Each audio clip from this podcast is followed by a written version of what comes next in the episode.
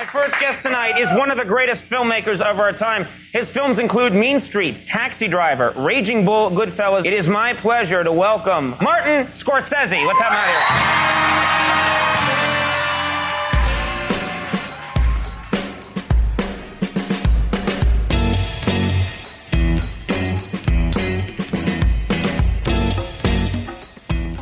Привет! Это «Теории кино» – Подкаст о теории фильмов, метафизике экрана и философских аспектах кинематографа. Сегодня мы начинаем новую рубрику под названием «Пристальный взгляд», серию киноманских бесед, где мы говорим о замыслах режиссеров, рассказываем истории о создании фильмов, исследуем драматургию, визуальный стиль, анализируем и обсуждаем кино. Смею надеяться, что это будет увлекательное путешествие, которое позволит полюбить вам кинематограф еще больше. Со мной мой старый друг Иван Осенков, автор и создатель музыкального проекта F-Sharp и большой любитель кинематографа. Привет, Иван. Привет. В этом году у Мартина Скорсезе выходит новый фильм «Убийцы цветочной луны». Э, Он уже с успехом прошел на Канском фестивале, и мы решили, что это отличный повод э, начать разговор, в принципе, о Мартине Скорсезе. И мы выбрали точкой входа для этого разговора фильм «Авиатор». Это была твоя идея, Иван, начать именно с «Авиатора». Почему? А, ну слушай, мне кажется, что «Авиатор» — это такая незаслуженно уже подзабытая работа Мартина Скорсезе. То есть, если, допустим, мы посмотрим на списки лучших картин режиссера, то увидим, что в десятке даже очень часто, ну что мы можем увидеть в десятке? Славные парни. Ну, всегда таксист, да. Таксист. Бешеный бык. Бешеный бык. Последнее искушение Христа. Это достойные картины, это несомненно. А, Ну, даже, даже Кундун, может сказать, в десятке, но авиатора там почему-то не будет. И мне показалось, и да, ты со мной согласился, что авиатор очень хорошая точка входа, поскольку это та самая картина, а, которая, наверное, лучше всего характеризует режиссера как личность. Мгм. Скорсезе известен своей любовью к кино, и он, возможно, в Голливуде есть, наверное, два главных синефила, да, это, конечно же, Квентин Тарантино и Мартин Скорсезе из другого поколения режиссеров. И да, «Авиатор» — это как раз та самая работа режиссера, в которой вот эта вот страсть, passion, да, к э, кино заметно больше всего. Ну и, разумеется, я считаю, что эта картина выдающаяся. Конечно. Итак, вообще «Авиатор» — это уже, можно сказать, достаточно поздний да, период творчества Скорсезе, когда он уже в статусе э, большого автора, э, заслуженного автора. Э, Да, у него не было Оскара к тому моменту, но тем не менее множество других наград и признания в Каннах. Э, То есть, если мы начинаем разговор... Ну постой, Оскара у него не было. О, ну, я и сказал. Я тебя не слушал. Я сказал, что как раз к тому моменту у него еще не было, да? Нет, у него ну- как раз, по-моему, за следующий, да, фильм «Отступники» появится. Мы это вырежем, да, из Э, нашей беседы, но, скорее всего, нет. Да, Скорсезе, ну, наверное, правильно было бы условно разделить Скорсезе все его творчество на три периода, мне кажется, может быть, даже четыре, но совершенно точно это 70-е, да, это его старт в кинематографе, это такие работы, как «Злые улицы», да, «Берта. Товарный вагон», «То стучится в дверь ко мне», «Таксист», конечно же, да, и «Бешеный бык», Мгм. 80-й год. Затем, за- затем, да, второй период. С «Бешеного быка», можно сказать, да. Втор- втор- второй, второй пик, наверное, был для него это «Славные парни» и «Казино» плюс-минус, да, вот э, 90-95 год. И уже, да, наверное, вот последние 20 лет это так- такой поздний Скорсезе, как раз пожалуй, с Банк Нью-Йорка, да, наверное. Мы, кстати, мы, мы изначально думали, да, с, с тобой, мы хотели взять за отправную точку как раз-таки разговор о бандах Нью-Йорка. Мгм. Но все-таки Потому что это был первый фильм, который ты и я посмотрели у Скорсезе, я думаю, да? На большом экране, большом да. экране, и, да. И, и я думаю, что мы к этому фильму обязательно вернемся, а, поскольку, конечно, ну, это, это, это классический Скорсезе, и можно, можно бесконечно говорить, да, и об этом фильме тоже. Р- ровно столько же бесконечно, сколько Скорсезе потратил на его съемки, да. Но все-таки, да, если говорить о- про авиатора, то эта картина, о которой сам Скорсезе говорил, что, ну, по сути, это был первый фильм, который он не инициировал, не придумал как автор. Мгм. Это Пос- интересно. Да. Потому что а, когда ты читаешь Скорсезе, когда ты слушаешь э, э, какие-то интервью о нем, э, смотришь видеосы, всегда, конечно, возникает такой момент, что Скорсезе это, это про очень авторское кино, несмотря на то, что он работает да, в большом Голливуде, так сказать, а, тем не менее, все его фильмы очень личные, да, начиная из его дебюта, где Харви Кейтель буквально играет альтер э, итало-американского, да, такого паренька в Нью-Йорке. альтер Скорсезе он воплощает. Так было во многих фильмах. Но, да, «Авиатор» именно интересен тем, что Возможно, здесь Скорсезе начинает для себя новую какую-то тоже э, эпоху, новый этап, когда он рассказывает очень большие истории, и не совсем о себе. То есть я бы тоже к этому вернулся, к тому, что я... Да, я, я понял, о чем ты говоришь. То есть, допустим, «Славные парни», да, это была картина все-таки про кого? Про, про итальянскую ну, мафию, да, да? И... так или иначе. Это, то есть Скорсезе, кстати, если наши слушатели не знают, да, а он э, выходец из так называемой адской кухни. Это район, где прошло его детство, район Нью-Йорке. И, собственно, да, Скорсезе это... Сам Мартин Скорсезе это он принадлежит ко второму поколению итальянских иммигрантов, то есть, да, его родители, на самом деле, даже не очень хорошо говорили а, по-английски, когда приехали в страну, и а, более того, кстати, вот если немножко коснуться его биографии, а, Скорсезе получил первое в своей семье высшее образование, угу. и для его родителей это было конечно, огромным достижением для, всей, для, для всей семьи. Семья у них была не маленькая. У, у него есть э, хороший коротенький часовой документальный фильм, кстати, о своих родителях, где он просто берет интервью. В 1974 году он, по-моему, взял интервью своих родителей и сам говорит в процессе съемок э, этого фильма очень много узнал, да, о том, как раз они как приехали. И, ну хорошо, да, а адская кухня, кстати, с Николасом Кейджем у него есть фильм про адскую кухню, про парамедиков, 99 год. Это был очень провалившийся в прокате фильм. Это «Воскрешая мертвецов». Да, «Воскрешая мертвецов». Э, вот он уж точно, не знаю, заслуженно или не заслуженно, но забыт практически. Ну, окей. Да, и все фильмы действительно очень наполнены и личным бэкграундом Скорсезе, его, ну, всегда были, возможно, до вот, до период а, банд Нью-Йорка и Авиатора, да, и здесь э, действительно интересно несколько моментов, почему все-таки, еще раз возвращаясь, а, начали с авиатора. Одновременно это и здесь я тоже буду настаивать, что очень много личного, в конце концов, осталось в фильме, а, потому что в образе Говарда Хьюза тоже, опять же, возможно, неосознанно или осознанно, но Скорсезе находит э, очень много э, чего-то своего э, или наполняет его какими-то своими одержимостями. Ну, к этому мы еще тоже вернемся. Ну, окей, хорошо.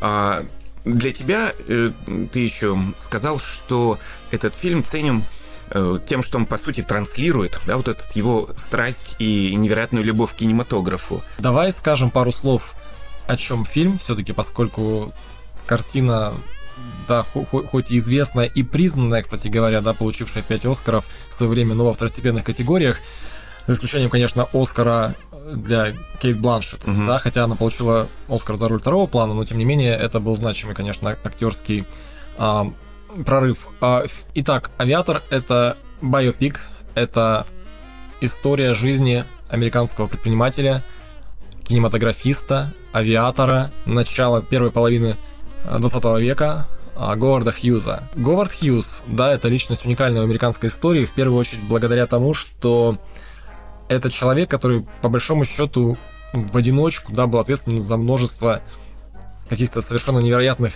открытий и прорывов как в области кино, так и в области авиации, и, да, и в области бизнеса. И по большому счету, да, это такая совершенно одиозная личность, которая, по большому, то есть это изобретатель, да, это, это мечтатель, это, это, это такой Илон Маск того времени. Ну, я бы даже... Счету. Это вполне тоже известный факт, что образ Тони Старка, э, образ Железного Человека был списан с Говарда Хьюза. То есть в комиксах Железный Человек, Тони Старк был придуман и по образу и подобию прототипом служил Говард Хьюз в свое время. Это тоже известный факт. То есть, чтобы понять, если кто не знает, кто такой Говард Хьюз, это такой железный человек э, первой половины 20 века. Да, и попыток э, рассказать его биографию в кино, да, создать такой кинообраз Говарда Хьюза, этих попыток было множество, начиная еще, ну, то есть, да, допустим... Телефильм, я знаю, да, был 70-х годов, э, телевизионный э, сериал биографический, небольшой, по-моему, если я не ошибаюсь. Я не помню точно название, по-моему, так и назывался, невероятный Говард Хьюз или что-то такое.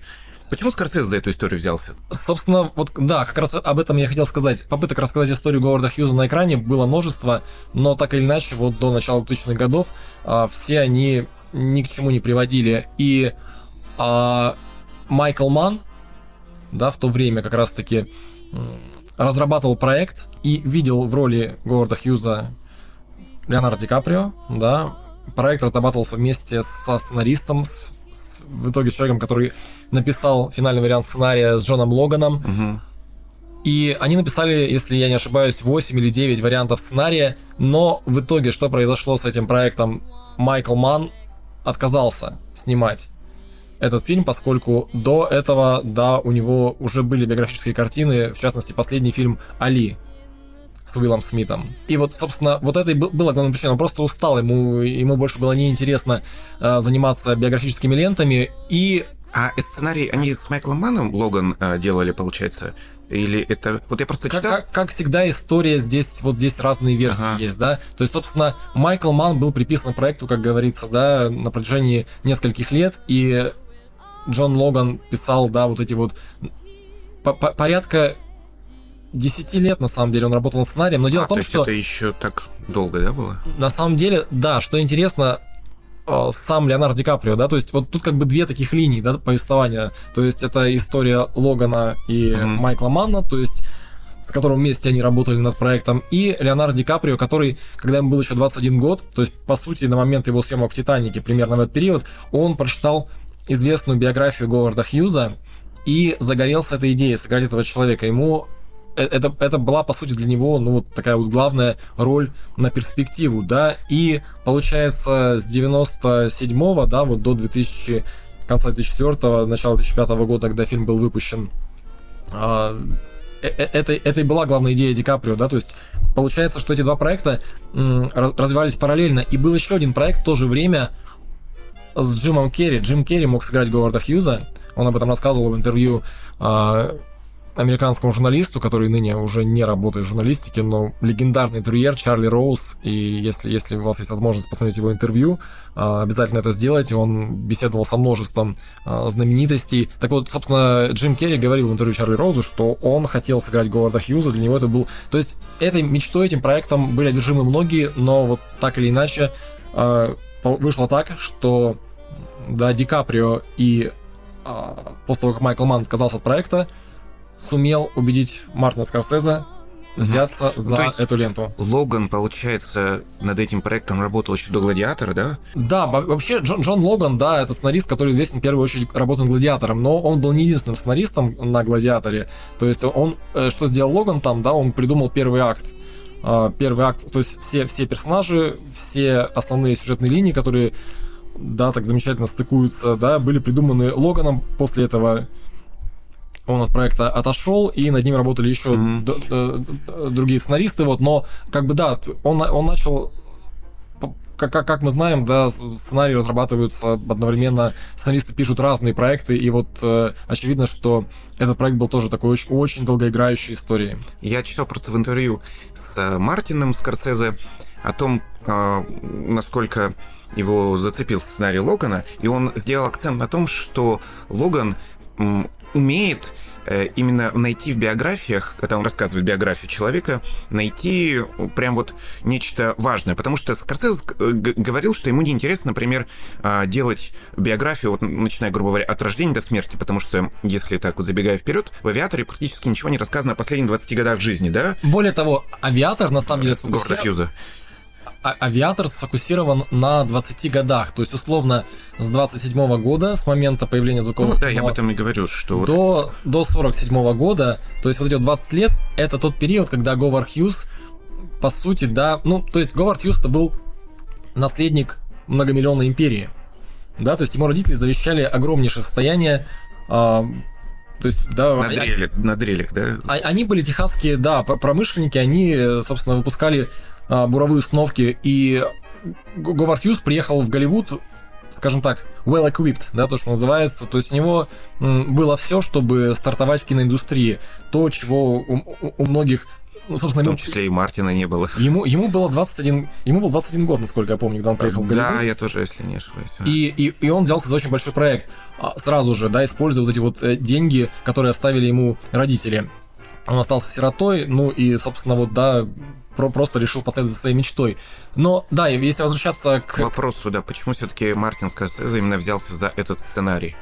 А Для Скорсезе, что интересно, он рассказывал в многих интервью, а, он всегда искал какую-то точку входа в, в проект, ну, как и все режиссеры, да, конечно же, это делают. он, кстати, сейчас ну, акцент делаем на этом интервью, что э, когда он приходит на съемки, вот он рассказывал, у, у него бывали периоды плохие в жизни, когда он приходил на съемки, и у него было ощущение, что на него вот это все давит, да, что там актеры пришли, камера поставлена, им нужно снимать. И он как бы для себя все время находил какие-то вот личные мотивации. У него даже есть такая, по-моему, знаменитая фраза, что я не хочу снимать кино для друзей. Ну, в смысле, вот ты приходишь, и все пришли, они там все твои друзья, ну, неудобно, типа, да, уйти или сказать, что я не хочу делать. А надо себя для себя снимать и находить вот да, какой-то момент. Что, что он нашел в авиаторе? Ну и да, и вот эти вот 20 лет э, периода жизни Говарда Хьюза, да, это вот его максимально продуктивный период на самом деле, поскольку Ну, Потом стал затворником после этого. Да, и, то есть Говард Хьюз на самом деле был известен американской публике в первую очередь в 70-е годы а, своим затворническим образом жизни.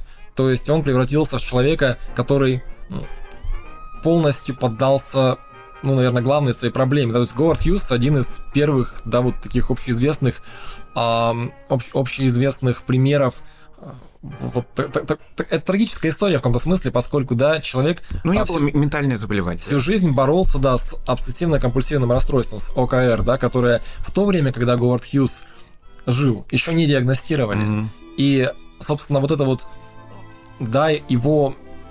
с- Он был контрол-фрик, да, он был об- а- обсессивен, да, как, как мы сейчас говорим, Ну, одержимость. одержим, да, собственно, одержим работой, одержим. То есть вещи поглощали его полностью, да, все, чем он занимался. И Ди Каприо, как он сам говорил, да, для, для него вот это, вот это понимание Говарда Хьюза как не просто затворника, но как человека, который, по сути, изменил множество индустрий в своей жизни, пришло не сразу, но пришло после того, как он прочитал эту книгу. Мгм. И когда он прочитал эту биографию Говарда Хьюза, да, и, собственно, когда все это сложилось, да, в... над чем они работали с Джоном Логаном? Джон Логан, а, опять-таки, если брать его, да, рассказы, его, его заявления в интервью, ему очень было важно понять все-таки, о чем это кино, Мгм. о чем история, да, и эта история могла быть о множестве разных Говарда Хьюзов. То есть, допустим, да, можно было рассказать историю О безумце, да. его сотворничество, Мгм. да, его безумие. Можно было взять а, историю, да, например, Говарда Хьюза,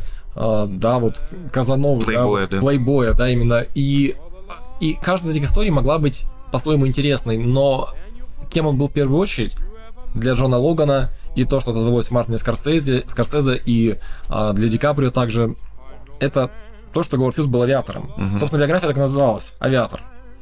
То есть название перешло... И, кстати, Скорсезе говорил о том, что авиатор, да, вот это, вот это само слово авиатор в английском языке, да, возможно, как и в русском, оно немножко архаичное, да, то есть у нас нет сейчас авиаторов, да, то есть есть, э, я думаю, что, то есть вот чтобы просто понимать контекст, да, авиатор это романтика начала века, потому что вторая половина века это уже романтика космических э, исследований, да, и как все мечтали быть космонавтами, да, или астронавтами. Вот таким же образом Говард Хьюз вдохновлял молодое поколение, да, Америки в 20-е Ну да, годы э, мечтой о покорении воздушного пространства. Слово, слово авиатор, э, у него очень много таких, да, романтических э, коннотаций. И сейчас оно действительно, ну, практически, наверное, не распространено, да, мы не говорим так э, ни о ком, да, ни о пилотах, а воздухоплаватель тоже совершенно ушедшее слово, да. Ну, хорошо, действительно.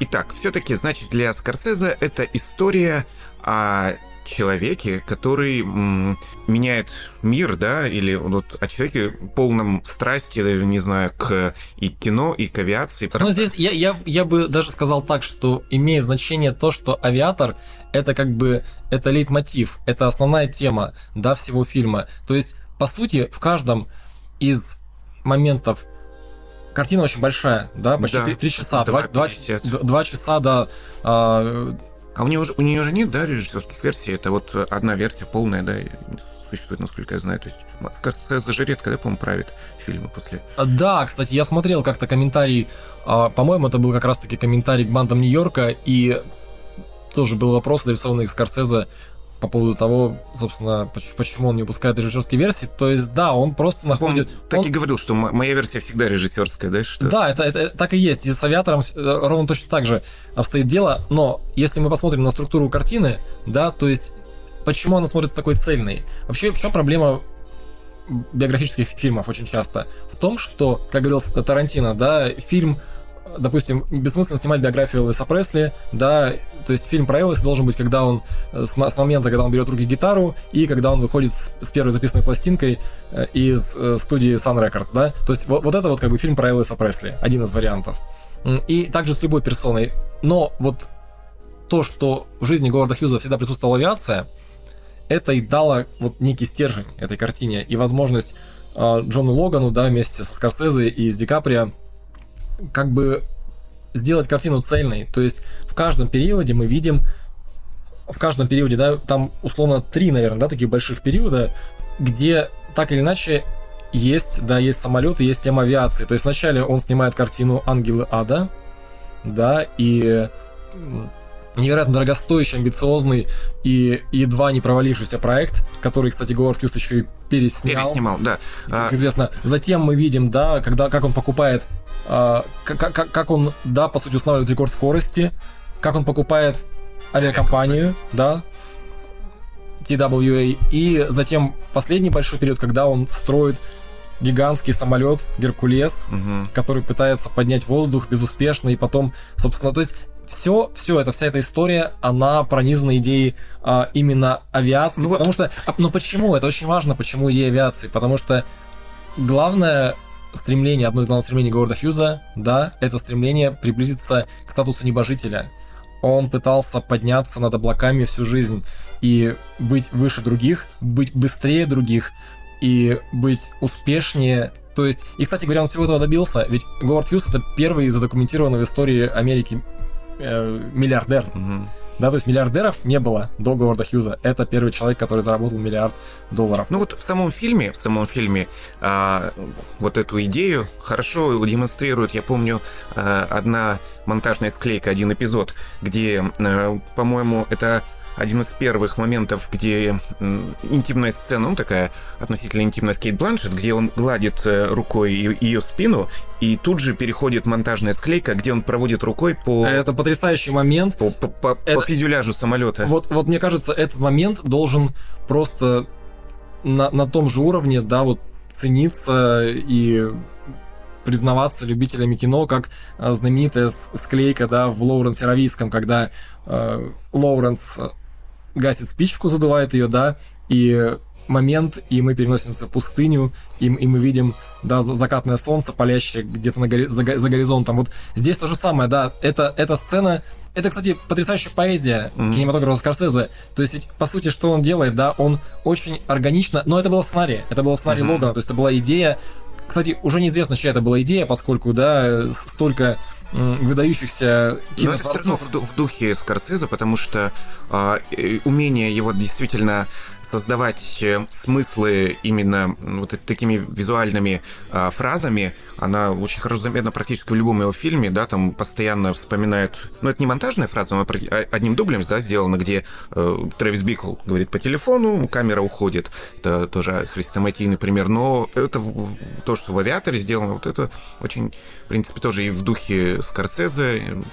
И как здорово это связывает две грани, две сто- стороны жизни Говарда Хьюза, да, то есть, с одной стороны, да, его романтическую натуру, да, и его, то есть его способность ценить красоту женщины и его одержимость перфекционизмом в отношении да. тех творений, которые он создавал на бумаге и превращал в, в самолеты, в прекрасные самолеты. Причем, да, мне еще кажется таким такой момент интересным. Там же акцент делается на руке его, да, то есть мы видим крупным планом его ладонь, как он, да, трогает э, обнаженную спину Кейт Бланшет. Э, и потом он этой же ладонью проводит по гладкой-гладкой, блестящей, да, такой серебристой, тоже сексуальной очень поверхности самолета. И вот именно вот эта осязаемость, э, когда акцент делается именно вот на кончиках пальцев, да, на вот этом э, прикосновении, ты, ты практически чувствуешь. Мне кажется, это тоже очень свойственно кинематографу Скорсезе. То есть я как-то, когда пытался для себя найти именно несколько слов, которыми можно было бы описать вообще, э, ну, не знаю, стиль, язык Скорсезе, я вот приходил к слову осязаемость. То есть он у него, в принципе, очень много такого очень э, плотного какого-то чувства соприкосновения с э, действительностью. Это во многих фильмах. Его дебют Э, кто стучится в дверь, мой первый кадр, там, где, э, ну, женщина уже средних лет, ну, мать, она замешивает тесто. И вот этот тоже кадр с руками, где она э, месит это тесто на кухне, тоже он очень такой осязаемый, очень э, дистанция небольшая, ты прям чувствуешь, как она месит это тесто. Мне кажется, тоже интересный момент. Окей, то есть э, много чего было, получается, в сценарии. Ну, тогда вот меня такой вопрос интересует. Э, ты говорил, он к статусу Говард Хьюз пытался приблизиться к статусу небожителя. Например, я не могу сказать, что у Скорсезе стремился к этому всегда, или вообще у него были какие-то такие мотивы. Все-таки, вот что там, по-твоему, конкретно, или о чем рассказал Скорсезе? То есть многое было в сценарии, как мы поняли из идей, но вот о чем конкретно все-таки рассказал нам историю э, в этом фильме именно сам Мартин? Ну, это будут, это будут не мои слова, это будут слова сценариста Джона Логана, который, собственно, объяснил задумку картины очень, очень просто. То есть помимо тематической связи да, с авиацией, это картина об алчности, по большому mm-hmm. счету. То есть, что такое одержимость? Да, это стремление получить от жизни, да, больше, чем, чем ты способен. То есть Говард Хьюз, он действительно прожил множество жизней. А, и, и, и множество периодов, да, и множество вещей его занимали подчас одновременно. И, кстати говоря, в фильме это очень хорошо показано, да, когда мы видим э, буквально, да, он вот ровно тот момент, о котором только что говорил, когда он проверяет, насколько плотно, да, скроен самолет, насколько идеально сделана его поверхность. Он требовал, чтобы она была без э, каких-либо помех, да, то есть никаких заклепок на фюзеляже. Да, чтобы повысить, гладкой. чтобы повысить аэродинамические свойства машины, да, и тут же в этой же сцене буквально, да, он покупает авиакомпанию, да, он принимает решение и покупает, и, да, персонаж, который его спрашивает, э, не хочешь Под, подумать, он говорит, хотя бы 5 минут, да. Да, он, он отвечает просто, да, у меня, да, тут что он говорит, синица в руке, да, или журавль в руке. Ну, короче, а я не помню, что да, он по-русски ну, сказал. Так или иначе, да, он, он, он отвечает, что, что ему не нужно это время размышления. Да, то есть это история про алчность, это история про то, как э, человек э, хочет от жизни слишком многого. Еще один момент тоже есть в начале фильма, где он разговаривает с эм, своим помощником и жалуется, что э, какая там студия, я не помню, у которой он две камеры это просил у боссов. Ну, в общем, он... А, ну это, конечно же, MGM. MGM, да, забыл. Он жалуется, что MGM не дает ему две камеры, и тут же подходит официантка, да, в этом э, заведении, тоже таком очень э, кстати, и он моментально переключает да, э, это, кстати, заведение, это не просто заведение, это кокосовая роща, это легендарное, роща, да. легендарное голливудское заведение, Coconut Grove, да, которое, собственно, которое, э, ну, то есть, собственно, это, это такой главное место встреч, да, для голливудской элиты 20-х годов. И вот это вот, вот этот момент появления Говарда Хьюза в кокосовой роще, первый, да, что, что мы видим, он, он такое пугало, по большому счету, хотя... Ну, он немного посмеивается, да, там, и к нему еще обращается сначала сынок, да, он говорит, Говард. Он, он, он пугало даже в том, как он выглядит, то есть он заходит в это место, да, где а, совершенно определенный дресс-код, да, все в смокингах, все очень важные, очень серьезные. А он в коричневом продюс... костюме. Он да? заходит, да, он заходит Это в каком-то... Коричневый цвет, кстати, хорошо, мы к нему вернемся. Он, он заходит, да, в, в каком-то таком совершенно простом да, повседневном костюме и просто напрямую прокладывает дорогу э, к Луису Майеру, да, главе киностудии Метро Голден Майер, и вот так вот прямо с порога просит его одолжить две камеры, поскольку, да, им не хватает камер для съемки ну, сложного воздушного боя. И, разумеется, получает отказ. Потому что у него же есть 24, если вдруг кто забыл. В этом еще и такая комичная ситуация, когда его спрашивают, сколько у вас есть, да, камер? Ну, 24, нам надо еще две. Э, да, и, но то, о чем ты говорил, да, он возвращается моментально за стол, беседует со своим пресс-агентом, а, и тут же, да, переключает свое внимание на симпатичную хостес, которая подходит к ним. Причем не просто переключает сигареты. внимание, да, интересно всей этой сцены, с какой он страстью к ней обращается, и вот жадностью, да, вот именно жадностью, алчностью, он буквально вот, что он говорит, да, позволь мне, э, как он там сказал... Он по... сказал, я, я хочу узнать о тебе все, да, вот такая... Значит, о тебе все, да, все, я хочу узнать о тебе все, да, вот, и он с, с такой прям вот сочностью к ней так обращается, пристальный взгляд, э, то есть такой момент тоже, когда он хочет действительно взять все.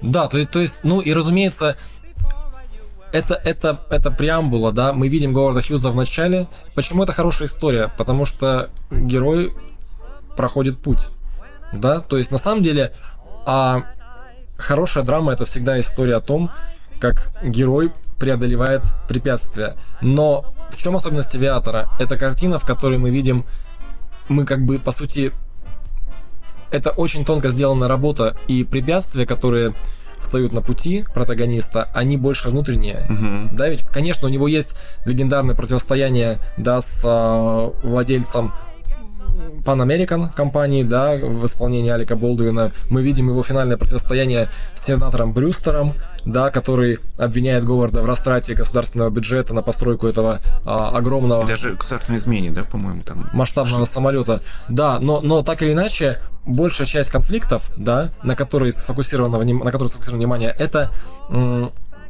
это очень тонко сделанный конфликт. То есть мы, на самом деле мы видим, по сути, мы видим полный портрет героя мы видим, да, его отношения с э, его коллегами, да, мы видим отношения его с многочисленными его пассиями, да, мы видим отношения его с, с его оппонентами, мы видим его внутренний конфликт, то есть это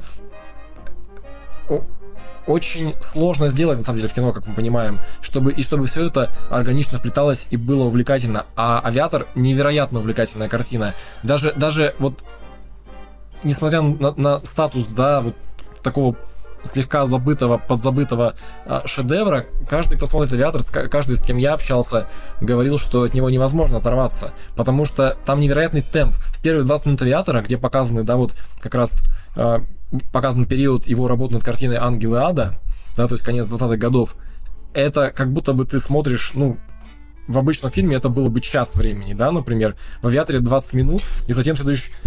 То есть темп, темп, темп, темп а, самого фильма, он очень...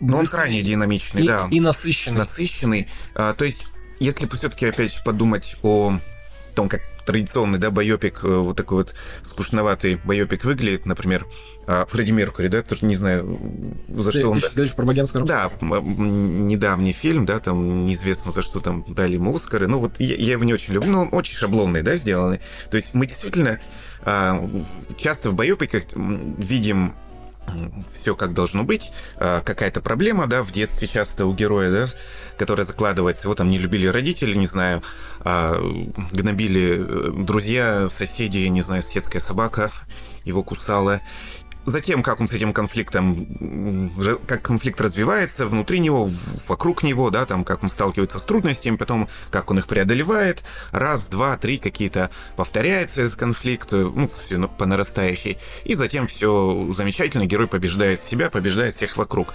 С одной стороны, во внутренней структуре авиатора это тоже присутствует, но сделано очень а, тонко, да, вот штрих из детства, вообще буквально, да, это вступительная сцена, она очень... Она, она гениальна. Она короткая, но там все, все сказано, при этом она не растянута, да, там вот это вот не разжевывается, не объясняется, но э, все очень безупречно сделано. То есть мать произносит там буквально одну фразу, которая затем все, ну, вся его одержимость через это раскрывается. А ты не в безопасности, да, и он сейф, да, он, по-моему, там говорит.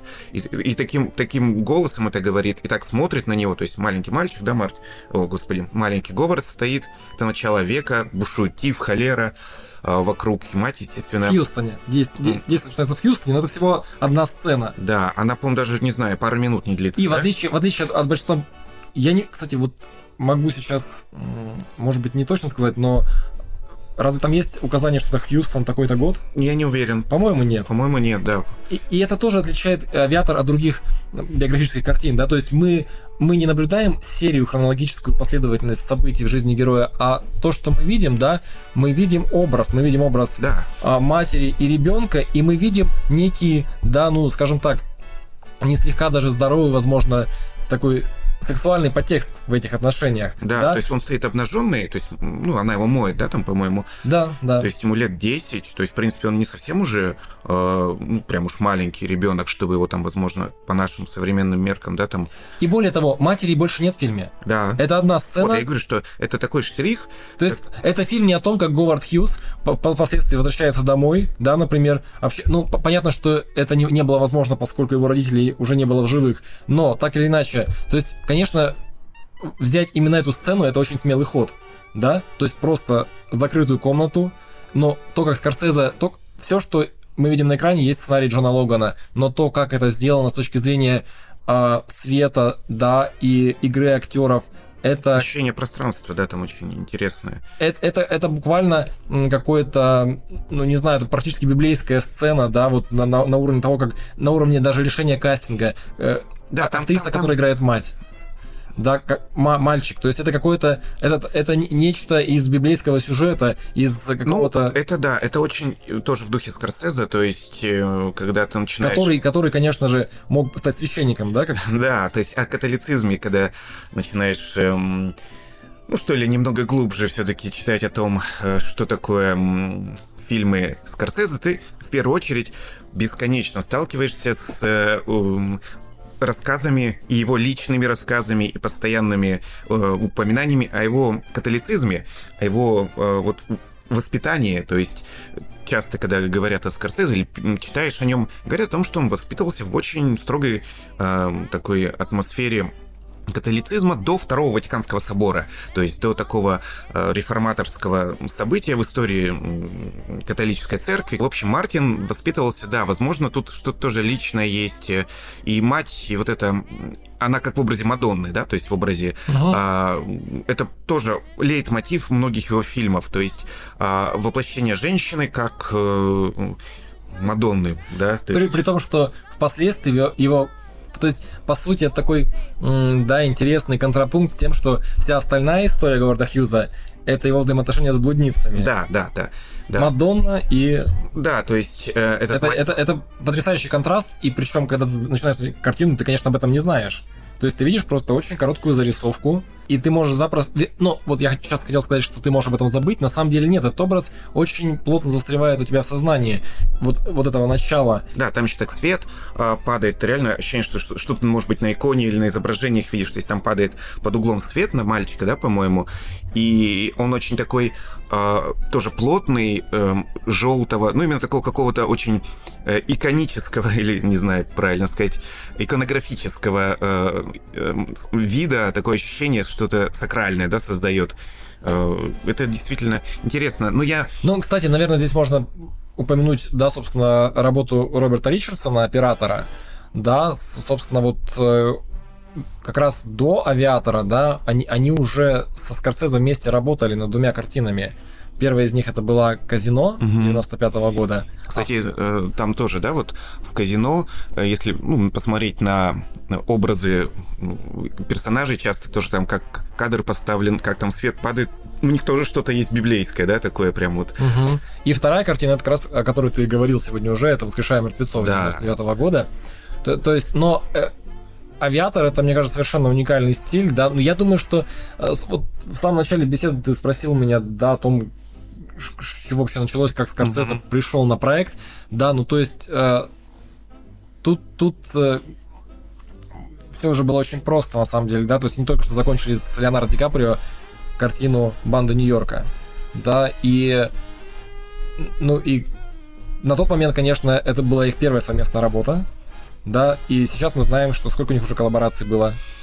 А, Банда Нью-Йорка, э, Авиатор, Отступники, Отступники, Остров Проклятых. проклятых и э, Волк с Уолл-стрит. да, И, получается сейчас... Убийцы из да, шестая, Шестая совместная, коллаборация. Вот, то есть, а в тот момент никто не подозревал, да, что это может быть Да, какая-то... вт- второй Роберт. Де второй, второй, второй Де, Де Ниро, да, или второй Харви Да. Кейтель. А, я читал тоже одно интервью с эм, Скорсезе. Как раз, по-моему, это была пресс-конференция после Банд Нью-Йорка. Э, сейчас точно не вспомню, где я прочитал эту фразу. Но и в конце, по-моему, пресс-конференции, ну, как всегда, вот он начинает спрашивать о следующих проектах. И он говорит, что это будет э, фильм о Говарде Хьюзе. А и бросает такую фразу, знаете, кто похож на молодого Горда Хьюза? Э, Ди Каприо, да? Что и, и действительно коллаборация дальше затянулась, да, вот эта их совместная работа. Ну, кстати говоря, да, вот Ди Каприо действительно, ведь э, Говард Хьюз и Ди Каприо, у них действительно даже физические параметры, скажем так, они совпадают. Говард Хьюз был человеком очень высоким. Он, он был 6 футов 5 дюймов, да, то есть под метр девяносто, да, и, ну, Ди Каприо тоже где-то метр восемьдесят пять или восемьдесят семь, да, то есть знаю, он достаточно высокий, то есть это, возможно, не видно в картине, ну, но... не совсем это ощущение передается, если честно. Угу. Это, я бы так тоже не сказал, что он высокий, исходя из того, что мы видим на экране в авиаторе. Ну да, возможно, Говард Хьюз все-таки, если его фотографии посмотрите, да, архивные, то можно увидеть, что он такой был, то, что называется словом, долговязый, да, mm-hmm. такой, такой э, складный, но видно, что он, да, он был общем, Хорошо, вот ты говорил... Гигант во всех смыслах слова. Что, в принципе, получается, от сценария Логана, ну, вот от э, такой формальной э, буквы сценария, практически фильм не отходит, да? То есть э, Скорсезе, по сути, не переделал никак э, глобально сам сценарий, да? А, да, то есть Скорсезе, по сути, пришел на готовый проект. То есть то, что разрабатывали Майкл Манс с Ди Каприо, и потом Ди Каприо с Логаном, да, и Ман слогана, вот, то есть Скорсезе просто пришел, чтобы заменить Мана, по большому uh-huh. счету. Вот, и, ну, кстати... Ну, ну вот, а вот про все-таки уточнить, а, про Мадонну и блудницу, то есть а, в сценарии вот как, э, это ощущается, или это прям вот то, что, то, что принес именно Скорсезе, потому что это его лейтмотив, он во всех фильмах его есть, э, комплекс Мадонны и блудницы, э, это то, что он проносит с первого фильма, вот любой фильм его бери, это его бесконечная история. Это вот это заметно в сценарии, или это все-таки вот та история, которую принес Скорсезе в, в Ну, фильм? прямо сейчас я смотрю на первую страницу сценария, а, и да, где как раз таки... Мы, кстати, не видим что, э, в сценарии женщина, которая произносит слова карантин, mm-hmm. да, она обозначена как женщина. Mm-hmm. И написано, что это мать. Да, что, что, что интересно, кстати говоря, что, э, конечно, характеризует уже и woman and a boy. Да, у нас здесь два персонажа. Угу. И, собственно, то есть мы, возможно, мы должны догадаться о том, что о, об их отношениях. Ну, это, это, в принципе, понятно это, сразу. Это, конечно, по, когда ты видишь это на экране, когда ты видишь эту картинку, естественно, ты сразу понимаешь, что она мать, он ребенок, это, это интуитивно, визуально понятно, да, возможно, на бумаге, на бумаге немножко по-другому ощущение. Да, но, но вот то, что касается атмосферы комнаты, да, то есть э, сама экспрессия, с, с, тот подбор слов, который использует Логан в сценарии, да, по сути, это то, что Скорсезе сумел воплотить. Да, то есть мы видим ровно вот то самое освещение, да, буквально пару слов. Кстати, Логан очень экономный э, рассказчик. Он один из тех сценаристов, которые не, не станут да, расписывать, допустим, ну, если сравнивать, например, с Джеймсом Кэмероном, его сценарий очень детальный. Ну, он режиссерский практически для себя сценарий, да, получается, пишет? А, такой? не совсем. Он Кэмерон пишет художественно. Это литература. А. Это литературный сценарий, по большому счету, с очень детальными, очень точными описаниями, при этом динамичными и не скучными. Это не те описания, Э, которые, допустим, можно найти в плохой литературе. Это, это очень живые, полные да, динамики глаголов э, картины, которые он создает словами. И, и, и буквально то, что он описывает, да, если ты не смотрел кино, ты смотришь его потом, и ты видишь, что да, это, это вот, вот то, что написал, то есть на экране. А Логан, э, он пишет в таком очень сжатом стиле, но при этом тоже, на самом деле, довольно-таки экспрессивном. Я бы не сказал, что у Логана, что сценарий Логана э, как Хокку написан, да, допустим, как, э, например, ну, то есть есть, есть такой, да, стиль таких очень коротких фраз, ну, я бы, не знаю, вот а из того, что ты сказал, мне на ум приходит, скажем, проза Хемингуэя, не знаю, Логан с такой сдержанностью, да, экономностью, но при этом выразительностью. А, ну, вот вообще, если про Логана говорить, да, более детально, он воспитанник шекспировская школа. То, то есть, и даже все советы, которые он дает да, начинающим сценаристам, если посмотреть его интервью, а, он говорит, читайте, читайте Шекспира. В Шекспире есть все, и он сам начинал с этого. То есть читайте, да, до тех пор, пока вам не будет понятно каждое слово, каждая фраза и почему она находится на своем месте. То есть, э, в любом случае, просто Логан, опять-таки, да, он киносценарист, и для, для для... То есть ему удается это делать. Сценарий авиатора, он должен быть динамичным, так или иначе, и он, он по-другому динамичен. А, каждый фильм в любом случае работает по-своему. Да, мы понимаем, что для авиатора это очень большая галерея образов. Мгм. То есть у нас есть Говард Хьюз и персонажи, которые находятся вокруг него.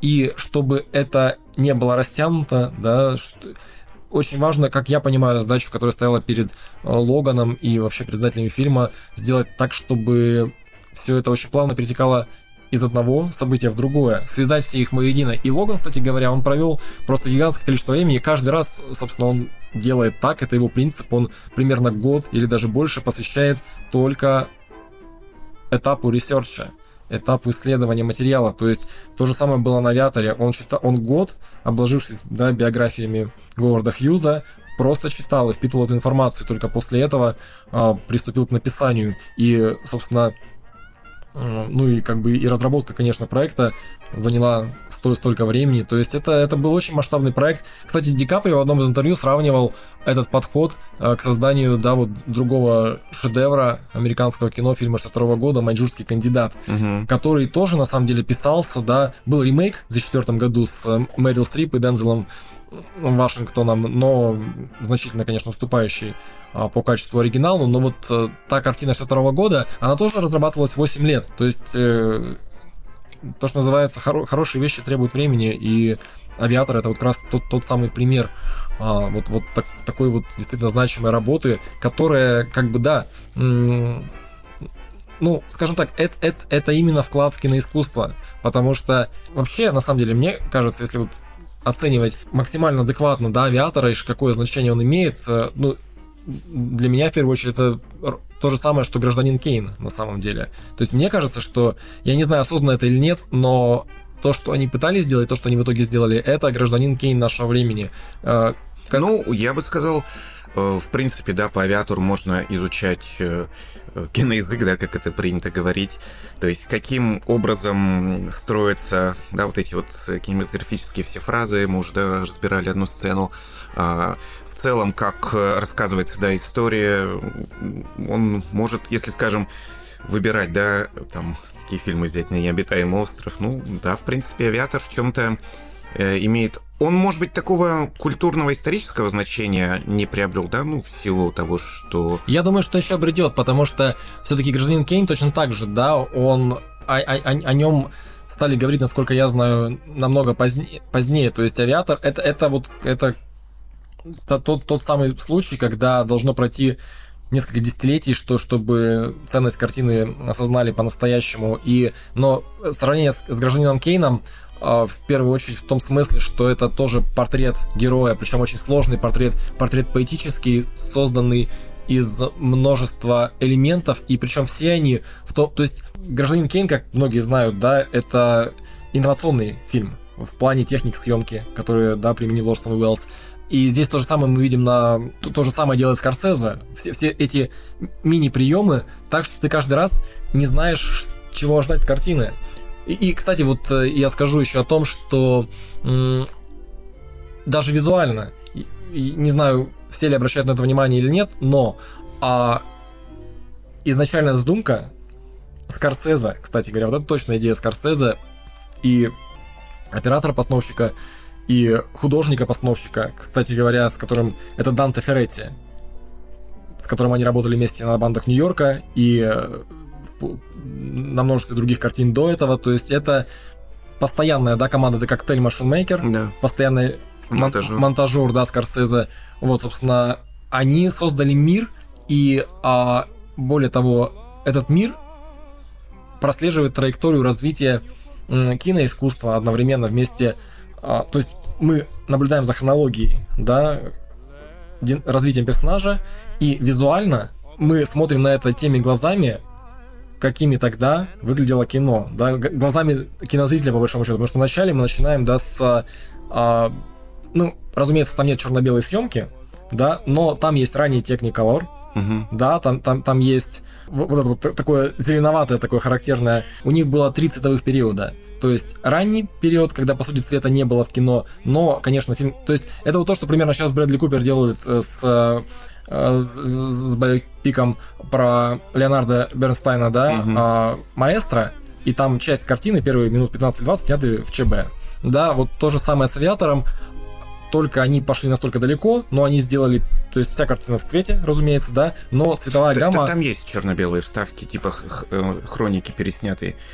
Это момент, э, где в черно-белом Да, цвете да, Ди Каприо, э, и, ну, такая Верно. стили- стилизация. Это элементы там Но, небольшие. но- да, но, но в целом это на 98%, 99%, да, это цветная картина, и, но, но вот именно цветность ее, что ли, да, она как, как бы, да, симу- симулирует, да, вот то, как выглядело кино в разные периоды. Это очень интересно, когда я смотрел, допустим, «Авиатора», когда он только вышел в прокате, и, конечно, я и, и- и не отдавал этому отчету сознательно. И когда я об этом узнал, я подумал, вау, это круто. Ну, то есть, как бы, В этом, да, трансляция как раз-таки синефильской любви Скорсезе выражается. И мне кажется, что вот этот момент, на самом деле, это, это очень авторский прием. Потому что вот сделать вот так вот, э, не каждому такое дозволено. И, кстати, компания Miramax, да, ведь финансировала картину, то есть э, Харви Вайнштейн, который стал персоной нон-грата после- последние годы, а, по, по сути, без его участия этой бы ленты бы не было. Ну, Потому что от картины отка- отказались все. Все считали авиатора слишком рискованной, говорили, что он потеряет деньги, и он таки потерял деньги, да, потому что лента стоила 110 миллионов, да, а собрала только вот, ну, там, спустя годы, то есть сейчас, если на Википедии посмотреть, то это 200 миллионов долларов, но когда она вышла, то есть вот первый вот этот вот прокат, да, это было 40 миллионов. а банды Нью-Йорка были успешными, что-то я вот я не помню, до этого предыдущего фильма он окупился? Банды Нью-Йорка с- У него, по-моему, часто так бывает, что один фильм, да, э, успешный, потом не очень. На- насколько я помню, банды Нью-Йорка тоже, кстати говоря, Мирамакс. Ну, то есть, да, банды Нью-Йорка, они собрали кассу, на- на- насколько я помню. Все-таки это, это, это более такой... э, Это вот тот период, наверное, когда пожалуй, последний период в, ис- в истории, да, вот э, современного проката, когда вот такие вот исторические драмы, костюмные, да, в каком-то смысле, еще собирали деньги, и банды Нью-Йорка, да, они были успешные. А авиатор все-таки, да, это, это, был, это был риск для Вайнштейна, но, э, да, несмотря на все, на все его, да, про- промахи и преступления, в, ко- в которых он был обвинен, так или иначе, нужно отдать должное, что как продюсер он сделал важный вклад в Ну, кино. так же, как и с Тарантино, то есть фильмы Тарантино тоже продюсированы Вайнштейном. Ну да. есть, а, окей. Но это отдельная тема.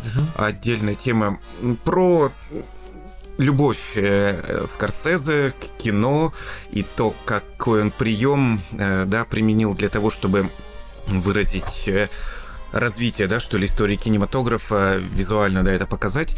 Э, и Мне просто вспомнилось, что на самом деле его подход к тому, как вообще все будет выглядеть и какое ощущение создает, он практически тоже э, индивидуален для каждого фильма. То есть э, мне, например, вспомнился очень м, яркий момент с «Злыми улицами». То есть он сознательно снимал этот фильм а, на 8-миллиметровую камеру, которую, которую он купил лично сам. То есть и она должна была создавать ощущение домашней съемки. То есть, ну, это 70-е годы, э, и, понятно, тогда еще домашняя съемка была не очень распространена, ну, по крайней мере, не так, как сейчас, когда это буквально любому, да, доступно. Но, тем не менее, ему было важно создать прям очень такую м, интимную атмосферу. То есть он применял вот такую камеру.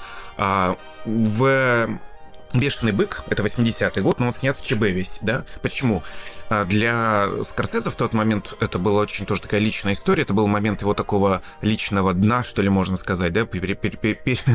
Он только вышел с периода употребления кокаина, да, он попадал в реанимацию, он думал, что его вообще он закончит с карьерой, с, э, чуть ли не с жизнью, да, у него здоровье слабое все было тоже известно. Ну так вот, и его в тот момент, я помню, читал интервью, поразило, поразил тот факт, что цветная пленка со временем теряет цвет, да, что она хранится и выцветает. И вот это ощущение хрупкости, ощущение того, что все, ну, бренно, временно, вот это какое-то переживание смерти острое. И он захотел сделать фильм, а, а черно-белое не теряет, да, ничего с годами. И он захотел сделать фильм как бы вот э, на века, что ли, ну или, если так гр- громко сказать, черно-белом варианте в 80-м году. То есть э, это такое ощущение, что ли, вот э, э, того, что то, что он делал в тот момент, будет э, надолго сохранено. Вот для него это было важно.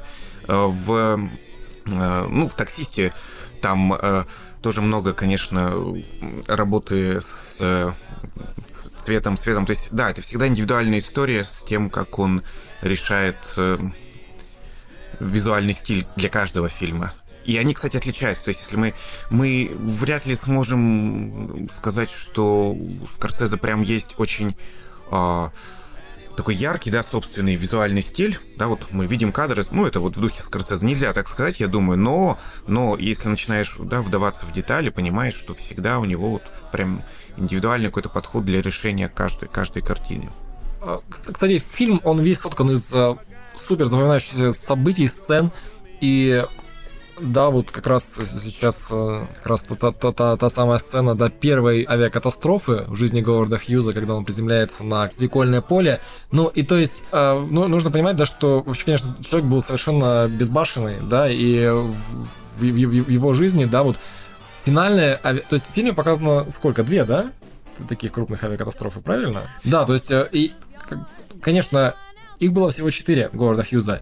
И последний он едва-едва пережил, потому что просто, да, вот это вот ну, это, это был, наверное, один из круп, крупнейших вообще, да, моментов в, в истории Голливуда, когда он, его самолет буквально упал на э, на жилой квартал Беверли-Хиллз, да, при, при, причем, да, это не, не, не, не куда-то, да, поле, да, вот как в, в начале фильма, да, он пря, mm-hmm. пря, прямо он, были разрушены дома, то есть это был огромный ущерб колоссальный, и, и самолет, разумеется, был разрушен тоже, кстати говоря, самолет, который он создавал по заказу Министерства обороны, и сам он едва остался, едва не погиб, да, и чудом остался в живых. То есть фильме очень много вот таких вот ярких по-настоящему сцен. Н- наверное, наверное, стоит нам еще сказать несколько слов о, об актерских работах. Конечно. В первую очередь, это, конечно, актерская работа Гвен Стефани в этом фильме. А, да, можно с этого любопытного момента начать. Ее не так много. То есть э, она играет очень э, известную на тот момент, да, голливудскую актрису Джин Харлоу. Джин Харлоу.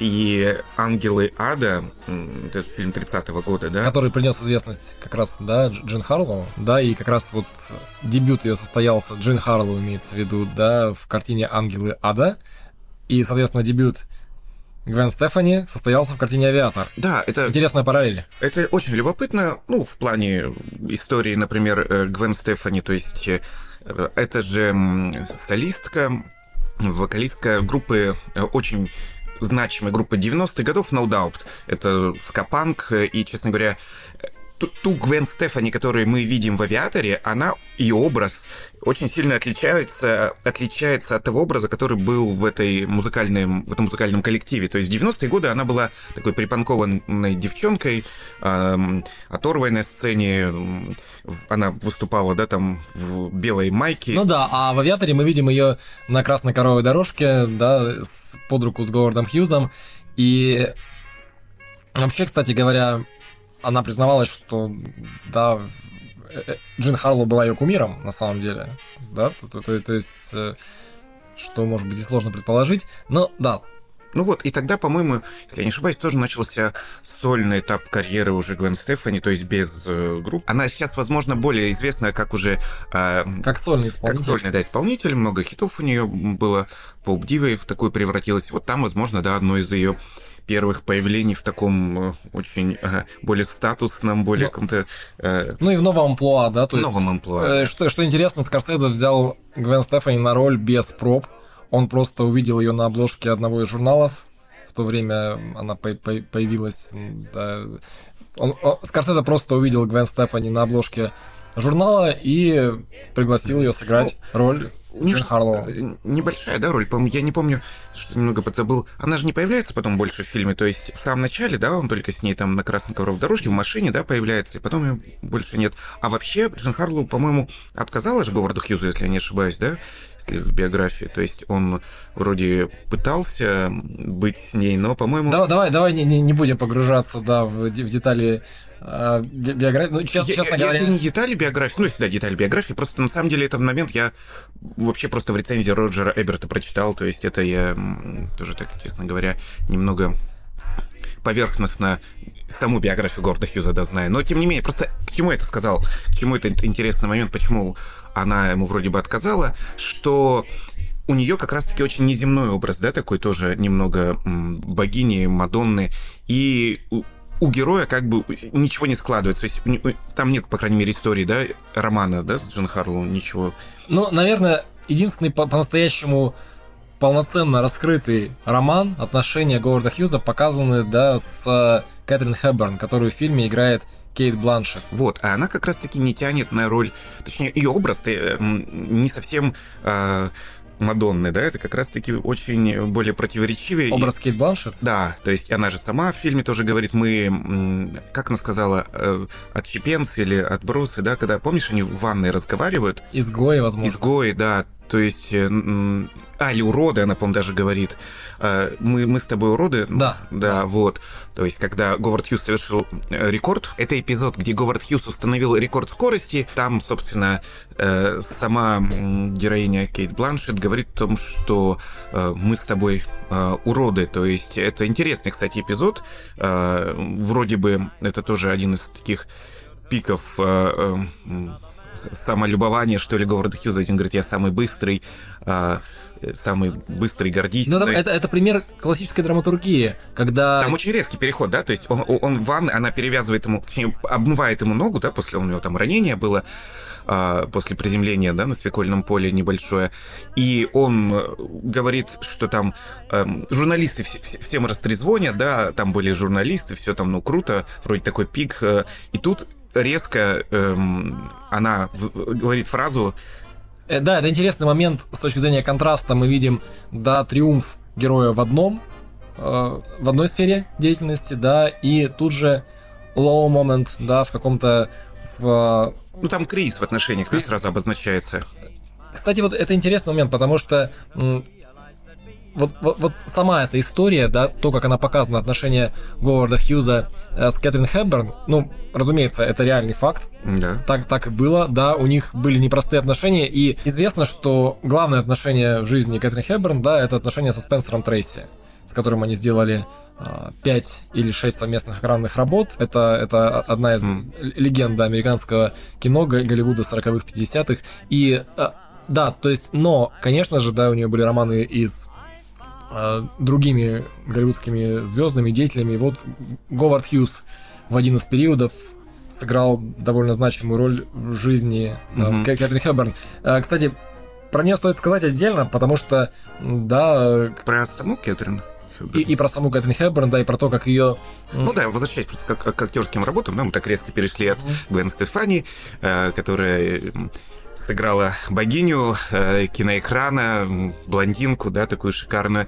А, ну, она была очень недолгая, возможно, в жизни, и самого города Говарда Хьюза, и да, сам... то есть главное, главное его отношение все-таки, да, то, как показано в фильме, и то, что было в действительности, это отношение с Кэтрин Хэбберн. То есть, несмотря на то, что, да, она была замужем за, за Спенсером Трейси, тем не менее, с Говардом Хьюзом даже после их а, романа, когда он завершился, они продолжили отношения, они продолжили дружеские отношения, да, они созванивались, он, он звонил ей ну да, вот, эти в 3 часа ночи, да, и просто, просто, а, да, то, то, то есть они смогли остаться друзьями, а но в фильме, конечно, показан... Вот к этой сцене, да, возвращаясь, что там происходит? То есть у него триумф, да, он устанавливает рекорд скорости.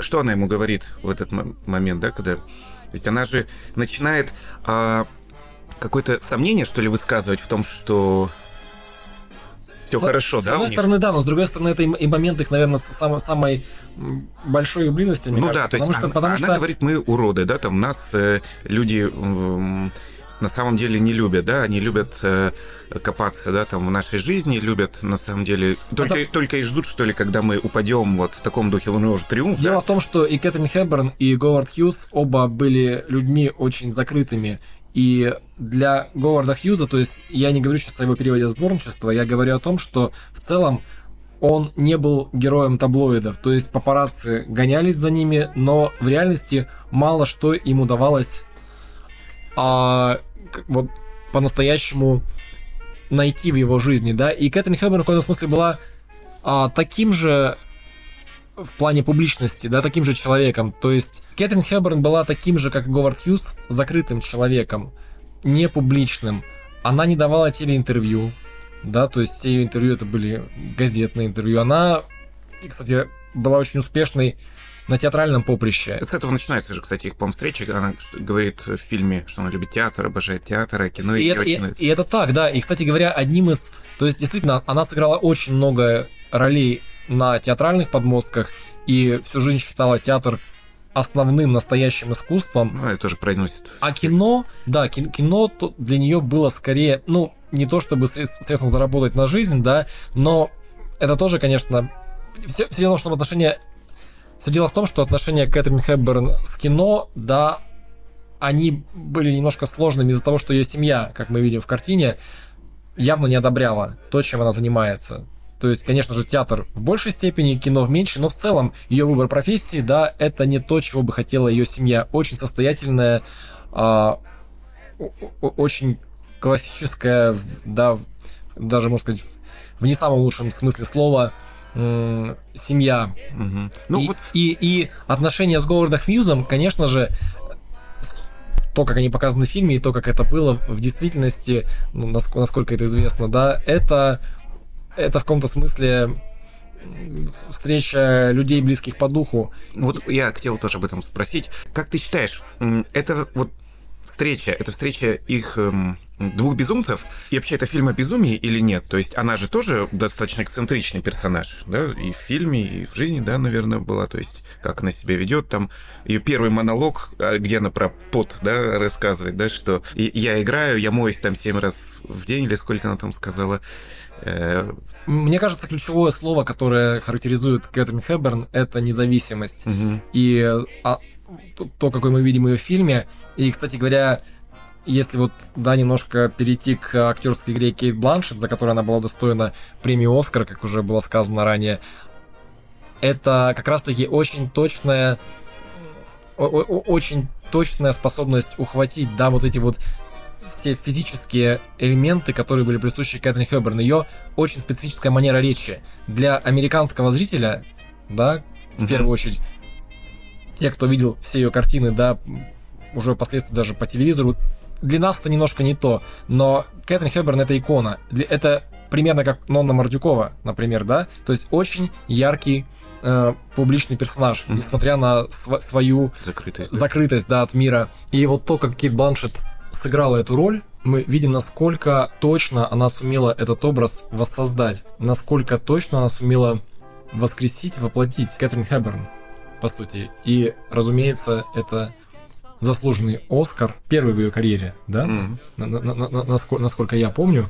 Да, то, то, то есть, и, кстати говоря, Кейт Бланшет могла не оказаться в фильме «Авиатор», поскольку изначально на ее роль рассматривали Гвинет Пелтроу. То есть, да, на тот момент самым большим успехом для Бланшет и главным фильмом в ее карьере это была, конечно, трилогия «Властелина колец». И она снималась, заканчивала съемки а, в, у Питера Джексона, но произошло непредвиденное событие. Из-за лесных пожаров в Калифорнии все декорации, которые к тому моменту были уже построены, были уничтожены Для авиатора? для авиатора. Да, и, и Данте Ферретти заново воссоздал эти декорации, но, разумеется, на это потребовалось время, и за это время Кейт Бланшет успела завершить съемки «Властелин колец» Мгм. и оказаться на площадке авиатора. Ну, сейчас, сейчас, конечно, Кейт Бланшет, да, это одна из главных актрис современности, возможно, топ-3 или топ-5, да, голливудских актрис. И последняя ее работа — это съемки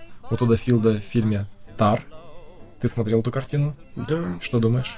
Слушай, честно говоря, мне не понравилось, но это, думаю, неплохая картина, это неплохой фильм, просто мне не понравился. В любом случае, да, мы говорим о об авиаторе сейчас, и на тот момент Кейт Бланшет еще начинала свою карьеру. Наверное, са- самая яркая работа была это съемки в, у Энтони Мингелы, талантливого мистера Рипли. И, кстати, как это часто бывает в Голливуде, была возможность совместной работы Кейт Бланшет с Ди Каприо именно на этой картине. Талантливый мистер Рипли, поскольку после успеха Титаника Мингела звал Ди Каприо на Мгм. эту роль. Но, как мы знаем, он отказался, да, он, он а, оставил эту роль Мэтту Деймону, потому что сам взял такой, да, двухгодичный отпуск. И, по сути, да, между «Титаником» и «Пляжем» картин с Ди Каприо не выходила, а «Талантливый мистер Рипли» — это как раз 99 год. И у Кейт Блашер там небольшая, но очень заметная роль, кстати говоря, расширенная Мингелой специально для, для нее, поскольку в оригинальном романе Патриши Хайсмит, да, вот героиня Кейт Бланшет, это просто один из очень-очень второстепенных персонажей. Вот, но так или иначе, на авиаторе все-таки, да, она была очевидным кастинговым выбором, и Скорсезе хотел, чтобы она сыграла эту роль. Бланшет была готова, и прекрасный результат и творческий, да, и в плане а, наградном. Ну и, конечно, Леонардо Ди Каприо. Да, секундочку, там просто сейчас мы к нему вернемся обязательно. А, еще же есть Кейт Бейкинсейл, да, тоже не очень известная на тот момент. Или, подожди, у нее «Другой мир» в каком первом, 2001 году? 2003 год, франшиза «Другой мир», только да, началась, стартовала да? тогда.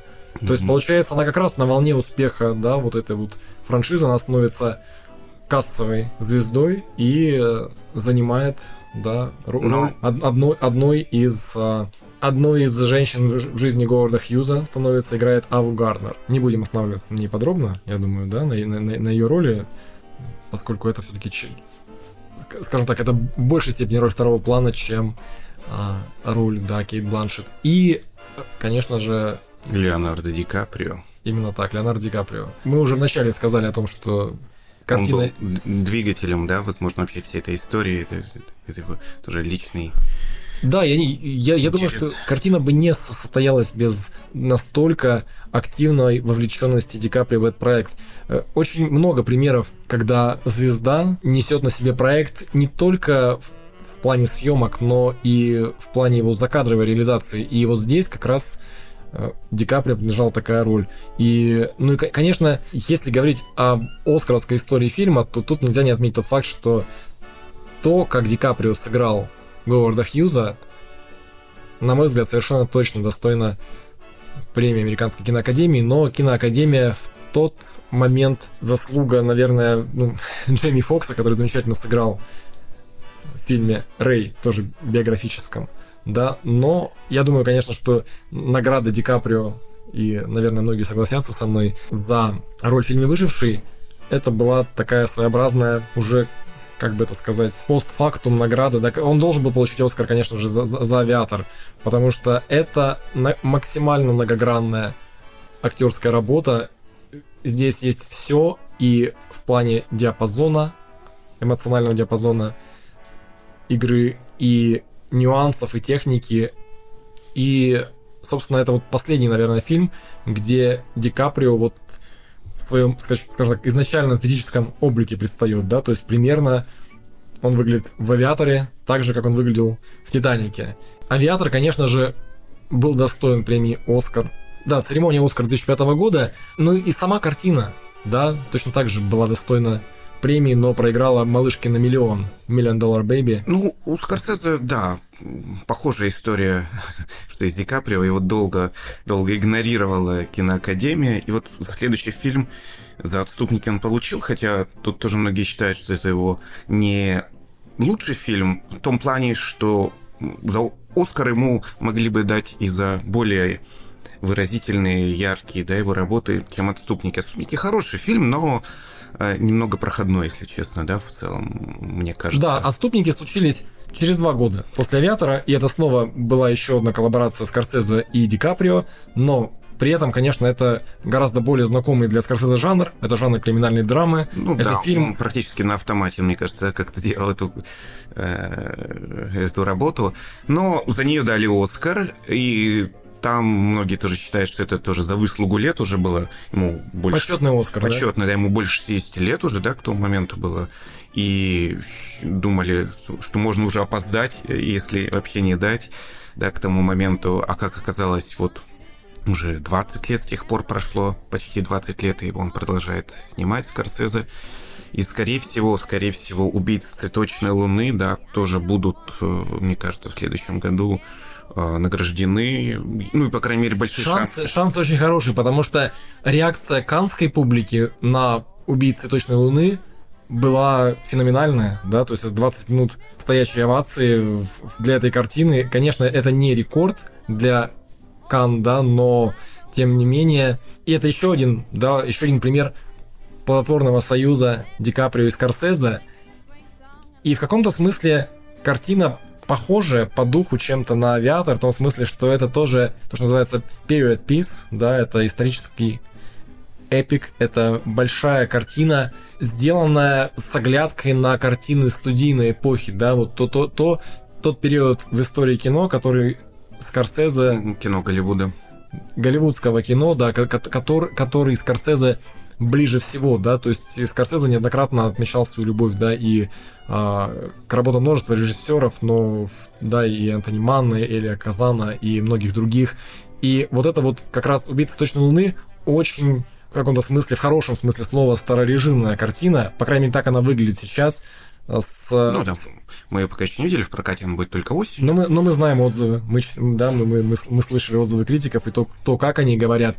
Э, и, конечно, тоже очень большой риск. Но в данном случае это риск да, корпорации Apple, у которой, как мы понимаем, практически безграничные ресурсы. Ну, предыдущий, предыдущий его фильм а, был для Netflix, «Ирландец», тоже ему дали угу. полную свободу, и тогда многие подумали, что, ну, Скорсезе уже все-таки окончательно выдохся. Ну, не то, что выдохся, но что это вроде... Вот он делал, что хотел. Э, ну, в принципе, он, наверное, так всегда делал практически. Но вот на ирландце ему три часа дали возможность рассказывать любую, да, историю. И вроде бы она немного... Провисала. Мало, мало Она не была настолько, настолько сжатой, настолько динамичной, насколько насколько выстроенное и слаженное повествование в авиаторе, да, но убийцы точно Луны, насколько я понимаю, вызывают совершенно другие ну, отзывы. Ну, да.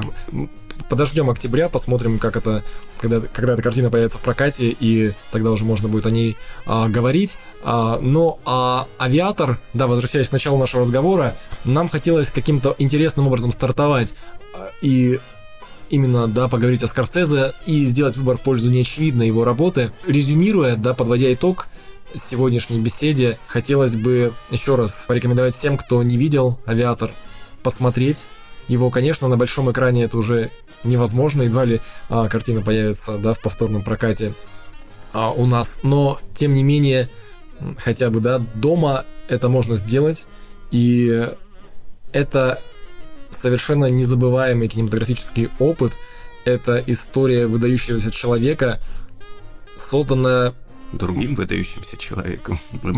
мастером, да, современным мастером, современным классиком американского кино, который уверенно ведет вас за руку и показывает действительно вот то, что говорил Хичкок, да, кино это жизнь без скучных моментов, в авиаторе нет ни единого момента, выбивающегося из, из общей картины. Все элементы там, включая и мы не сказали о саундтреке, да? Ну, насколько он все да. буквально каждый элемент этой картины работает на эту историю этой одной личности. Это феноменальный мастер-класс в режиссуре и работа, возможно, да, не, не менее значимая в фильмографии Мартина Скорсезе, чем да, «Таксист» или «Бешеный бык» или славные парни. Это гораздо более нишевая история. Возможно, в этом причина Никакой популярности да, или даже провала до кассового. Ну, он, кстати, он, он не провалился, все-таки, да, он собрал а, 200 миллионов, да, то есть 110 э, стоил и, и 200 миллионов он собрал.